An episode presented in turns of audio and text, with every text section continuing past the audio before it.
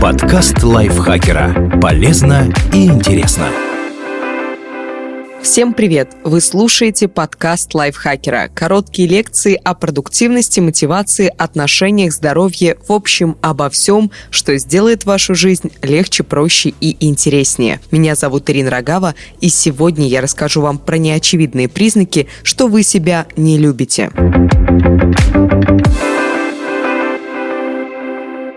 Что такое любовь к себе?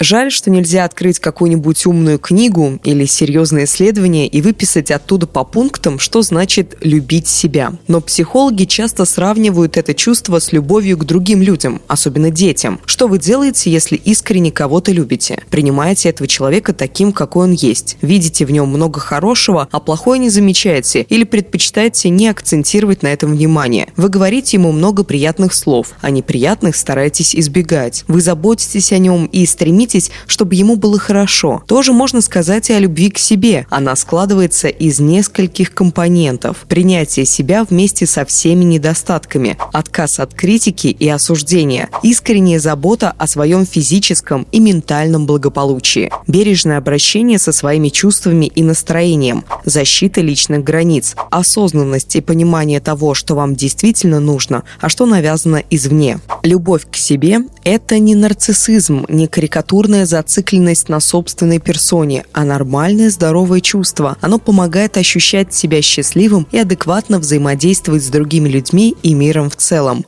Как понять, что вы себя не любите, даже если вам так не кажется?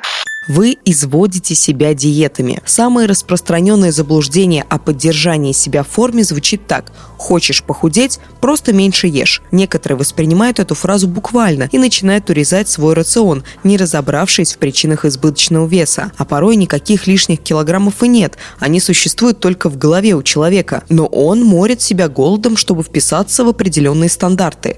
Все это может привести к печальным последствиям. Люди начинают питаться салатными листьями и кефиром практиковать экстремальные диеты и беспокоиться, не слишком ли много калорий содержится в чашке кофе без сахара. Но парадокс в том, что голодание не помогает похудеть.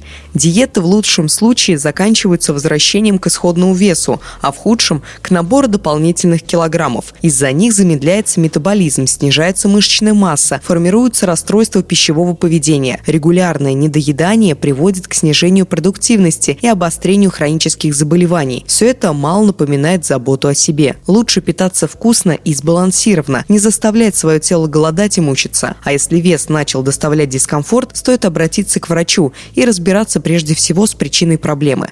Она может быть вовсе не в питании. Вы носите неудобную одежду и обувь. Приятно одеться в то, что нравится. Сразу чувствуешь себя увереннее, поэтому некоторые готовы мириться с неудобством. Носят тесные платья, в которых невозможно дышать, тугие джинсы, которые впиваются в бока и живот, или туфли, которые превращают ступни в кровавый фарш. Но нет никакого смысла издеваться над собой, чтобы выглядеть определенным образом. Ведь подобрать одежду и обувь, которые будут красивыми и комфортными одновременно, вполне реально.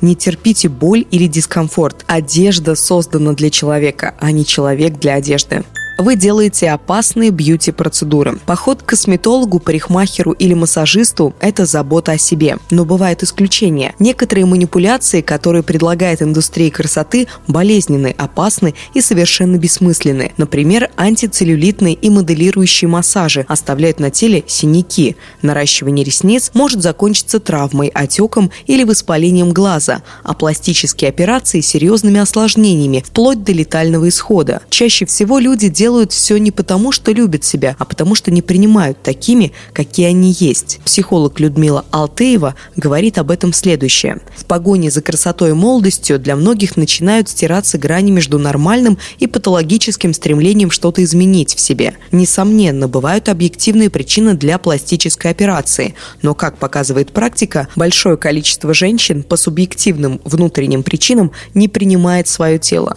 Иными словами, дело не в теле, а в том, как оно воспринимается самим человеком. Есть такое понятие, как дисморфофобия. Суть его заключается в беспокойстве и страхе за то, как выглядит тело. Оно видится уродливым или ущербным, и идея дефектности становится навязчивой. Его надо обязательно исправить. Психологи сходятся во мнении, что истинной причиной дисморфофобии является проекция эмоциональных и психологических проблем на внешность. Например, низкая самооценка будет причиной выискивания недостатков, в том числе во внешнем виде. Исправляешь одно, и следом обязательно появится что-то, что тоже нужно исправить. Или другой пример. Неудовлетворенные отношения с противоположным полом воспринимаются как результат обладания неидеальной внешностью. Вот поправлю грудь, увеличу губы, и все будет хорошо. Так думают многие женщины. Но долгожданного удовлетворения от процедур зачастую так и не случается. Чем глубже и серьезнее внутренний конфликт, тем ярче он будет выражаться в экспериментировании над собственной внешностью. По сути, речь идет о селф-харме, болезненном преднамеренном нанесении повреждений своему телу. Мы знаем, какие последствия часто возникают после операций и косметологических процедур. К сожалению, это иллюзия, что изменение внешности значительно влияет на качество жизни. Наоборот, внутреннее душевное спокойствие и удовлетворенность жизнью помогут принимать как естественные возрастные изменения, так и некоторые физические недостатки. Когда хочется сделать что-то потенциально опасное, спросите себя, зачем вам это нужно? Что стоит за недовольством внешностью в вашем случае? Вы действительно готовы терпеть боль и рисковать здоровьем ради большой груди или лица без мимических морщин? Если ваш ответ «да», выбирайте проверенных специалистов. Экономить на здоровье – плохая идея. Вы жертвуете сном.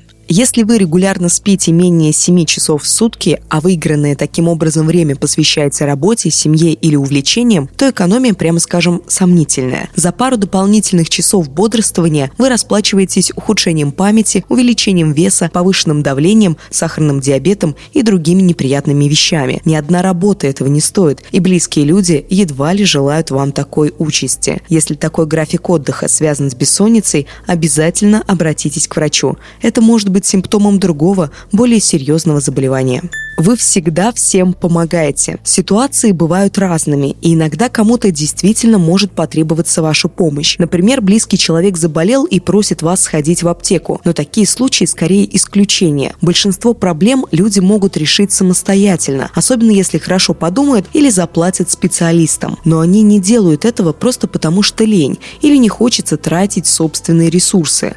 Откликаясь на все просьбы, вы жертвуете своими интересами, временем, силами и деньгами. То есть ставите на первое место не себя, а других. Иногда причина такого поведения кроется в боязни показаться плохим человеком и спровоцировать конфликт, в желании заслужить симпатию и похвалу. Если вас систематически просят поработать бесплатно, кого-то подвести, посидеть с чужими детьми или ответить на вопросы, суть которых прекрасно знает Google, подумайте, чего вам будет стоить эта помощь, если она не требует особого особых усилий, почему бы и нет? А вот если придется пожертвовать своими интересами, вспомните, что вы для себя самый важный человек и откажите. Вы говорите о себе гадости. От того, как вы говорите о себе, зависит ваша мотивация, видение мира и других людей. Если постоянно называть себя неудачником или дураком, твердить, что у вас ничего не получится, то и преуспеть в чем-то будет сложно. Такой внутренний диалог портит настроение и съедает много энергии. Вы сделаете себе огромный подарок, если научитесь отмечать свои достижения и с пониманием относиться к неудачам. Сделать это поможет регулярное ведение дневника и изменение негативных установок. Вы экономите на себе. Если денег действительно хватает только на еду и коммунальные услуги, баловать себя трудновато. Но если свободные средства есть, а вы раз за разом тратите их на кого-то другого, но при этом ходите в порванных ботинках или забросили любимое дело, здесь явно что-то не так. Не отказывайте себе в необходимом. Это не только еда или одежда. Хобби и развлечения тоже важны для вашего психологического благополучия. Вы откладываете визит к врачу, терпите боль или дискомфорт, мучаетесь, рискуете заработать осложнения.